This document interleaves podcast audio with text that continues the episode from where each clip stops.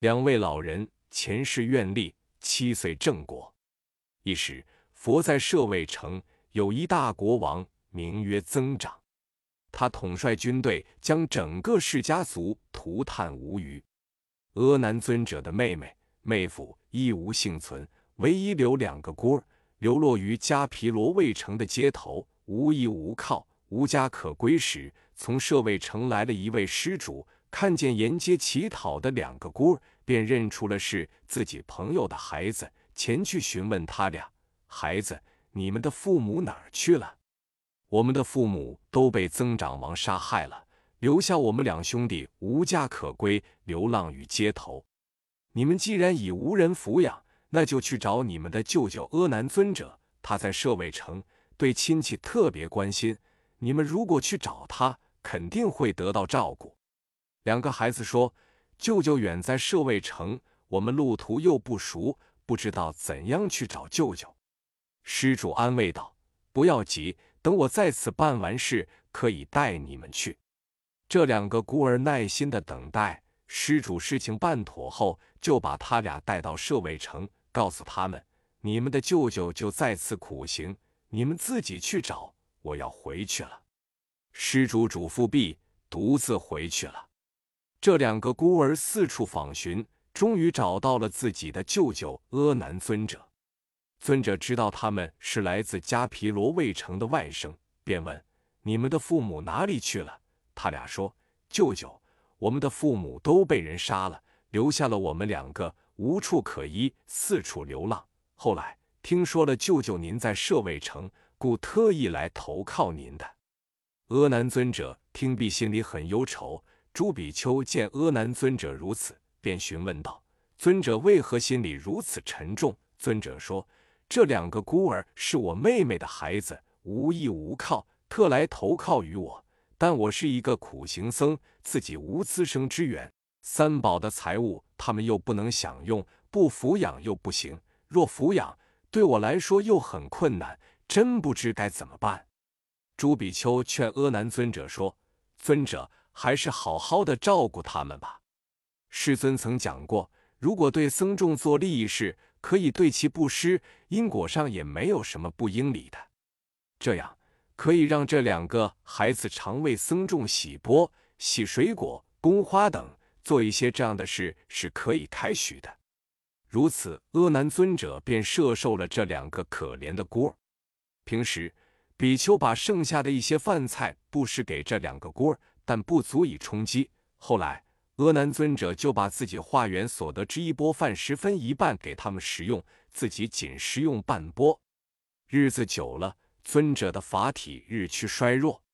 世尊得知后，问于比丘其中缘故，诸比丘便如实对世尊陈白了事情的原委。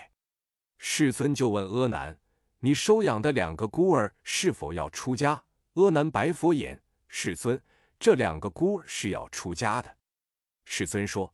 阿难，这两个孩子若出家的话，可以享用僧众的财产；没出家前，为僧众做些供花果等事，也可以享用僧众的财产。世尊这样开许后，他俩的生活得到了改善。又过了一段时间，世尊问阿难：“你那两个外甥为什么还不出家？”阿难说：“世尊，因您早已规定，不满十五岁则不能出家。”这两个孩子现在不满十五，一直在等，所以还没能出家。世尊又问：这两个孩子能否在僧众晒粮时驱赶乌鸦？如果能做驱乌之事，则可出家。驱乌之事足以能做，若能驱乌，则七岁可出家。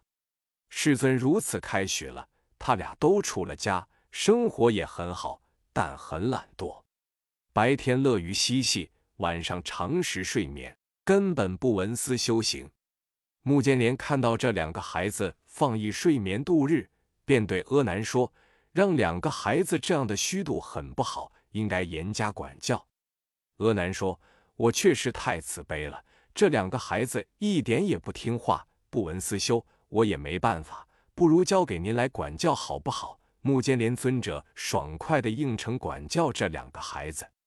这两个孩子很害怕，心想：这个比丘肯定很厉害，以后肯定会很严厉的管教我们的。”但又不敢违背舅舅的言教，只好在木间连尊者坐下学习。木间连尊者开始还是比较严厉，可渐渐的也是很慈悲，不能严厉管教了。阿难尊者就问木间连尊者：“您现在怎么也教惯这两个孩子？”木间连尊者说：“不行，这两个孩子已经了解到我很慈悲，所以一点都不听话，实在拿他们没办法。”阿难尊者说：“您确实对他俩束手无策的话。”那就请用方便法使他俩升起厌离心。木间连尊者便答应了。一天，木间连尊者带着两个孩子外出玩耍，他以神变幻现一个异常恐怖的地狱，并发出各种巨响。尊者故意问这两个孩子：“听，这是什么声音？我们也不知道，这么令人害怕。那你们去看看，究竟是什么声音？”他们俩去看时，只见地狱里的众生正在遭受烧杀、煎熬等各种痛苦，令人目不忍睹。再转到一个非常大的铁锅旁，见锅里正熬着铁水，空无众生。他俩觉得奇怪，就问地狱里的众生：“为什么这个铁锅里只熬铁水？有什么意义？”他们说道：“这不是没有意义，因人间阿难尊者有两个外甥。”天天不闻思修，却享用僧众的财产。待他们离开人间时，堕入地狱，就在这锅铁水里煎熬。听后，他俩非常恐惧，急速返回到尊者身边。尊者问其所见，他们说：“尊者，我们已亲眼目睹地狱之苦，真是可怕极了。我们若再不精进闻思修，将来肯定会堕地狱的。现在我们很害怕。”尊者说：“以前我对你们讲的，你们不太相信。现在你们亲眼目睹地狱中种种痛苦，以后你们看着办吧。”从此，两个孩子夜以继日精进修学。若在早上没吃饭时想起地狱的痛苦，便不思饮食了；若是已吃过饭后想起地狱的惨景，遂将食物全部吐出。如是茶饭不思，精进文思修行。渐渐的体衰无力，面色萎黄。阿难尊者见此情景，便去询问目犍连尊者其中缘由。目犍连尊者如实告曰：“大概是这两个孩子见到地狱的景象以后，非常恐惧，故不敢吃饭。”阿难尊者很担心，长久下去会把两个孩子的身体拖垮，便请求目犍连尊者能否再以善巧方便安慰这两个孩子。木间连尊者答应想个办法。过了几天，木间连尊者要带两个孩子去外面的花园里玩，但两个孩子不敢去。尊者告诉他们说：“今天我们不去上次的地方，我们到另外一个很好的地方去玩。”两个孩子就跟着木间连尊者出游了。尊者又幻化了一个美妙的天堂。天堂中的天子天女无忧无虑的生活着，听到各种天人的音乐和手掌声时，木间连尊者问这两个孩子：“我们听到的是什么声音？”两个孩子都说不知道。尊者就遣他们去看个究竟。他们看到很多的天子和天女，周身以天人的珠宝装饰着，共同享受非常美好的生活。两个孩子心里很羡慕这种天人的生活。后来，他们又看到有两个狮子座，亦有很多天女围绕着，演奏各种乐器，供养各种鲜花。两个小孩便问：“为什么这两个狮子座上没有天子呢？”众天女告诉他们说：“现在人间阿难尊者的两个外甥，他们不精进文思修行，却享用僧众的财产，故会堕入地狱受苦报。”又因他们害怕堕地狱而精进修行的功德，于未来世会转生天界。这两个狮子座是为他们准备的。听到这番话，两个孩子非常高兴，心想：如果现在能精进修行，以后还是可以转生天界的。他们欢天喜地的跑回来，将实情一一禀告了尊者。尊者慈悲的对他们说：“你们已经亲眼目睹了善恶趣的苦乐。”所以你们一定要精进的修行啊！此后，两个孩子特别精进修持佛法，他们终于发现，无论生于地狱、恶鬼、傍生、人、阿修罗或天人中，皆没有任何安乐可言，一切都是有漏法。三界轮回犹如火宅，一切都是痛苦的本性。真正的升起了出离心，以后他们精进修持，灭尽了三界轮回的烦恼，证得了罗汉果位。在他们的境界中，黄金与牛粪等同，虚空与手掌无别。诸天赞叹他们的功德。得果后，他们二人经常依神便到各处去采集水果、鲜花等来供养僧众。僧众感到这两个小孩很稀有，都觉得他们是非常了不起的。有些年长的比丘们因之而自觉惭愧。这两个年仅七岁的小孩子，皆已得到如是的功德和境界，而我们这些头发都已变了三次的人，却仍无甚正悟。若还不精进努力，那真是很惭愧呀。于是他们也开始精进努力，很多比丘都证得了罗汉果位。施主比丘，请问世尊，这两个孩子往昔造了什么业？七岁便灭尽了三界轮回的烦恼，证得阿罗汉果位。佛告诸比丘，这是他们前世的发愿力。很早以前，贤劫人寿二万岁时，人天导师如来正等觉迦叶佛出世。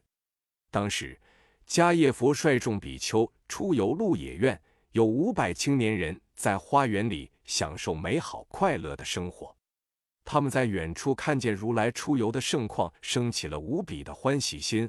很多人觉得如来出世的机会很难得，欲发心出家。可是有些人说，现在我们是风华正茂之时，应享受人世间美好的生活，等到年老的时候再出家，不是很好吗？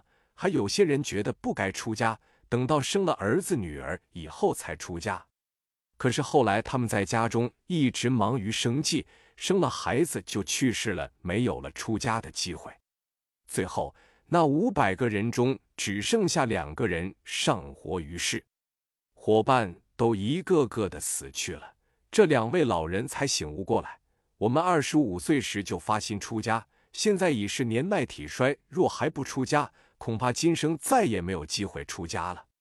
他们将自己的财产上供下施后于迦叶佛前出家了。因佛陀规定，新出家的人必须承担先出家的上座之故。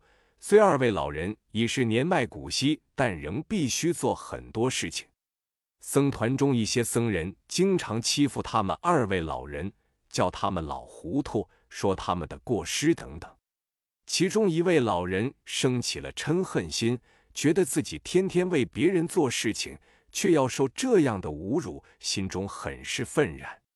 而另一位老人的心胸很开阔，他对伙伴说：“不要生气，这并非他们的错。如果我们早一点出家，就不会发生这种事。要说错，还是我们的错。”这位老人遂诚心诚意的忏悔，没有受到报应。他们一生中出家，在临终时发愿。我们一生在佛的教法下出家，令佛生起欢喜心，以此功德，愿我们能在释迦佛出世时童真入道，灭尽烦恼，获证阿罗汉果位。如不够出家的年龄，愿佛陀为我们特别开许，可以出家。众比丘，你们是怎么想的？当时在迦叶佛教法下出家的二位老人及这两个孩子，因他们的愿力故，今生在我教法下。七岁时得我特殊开许他们出家。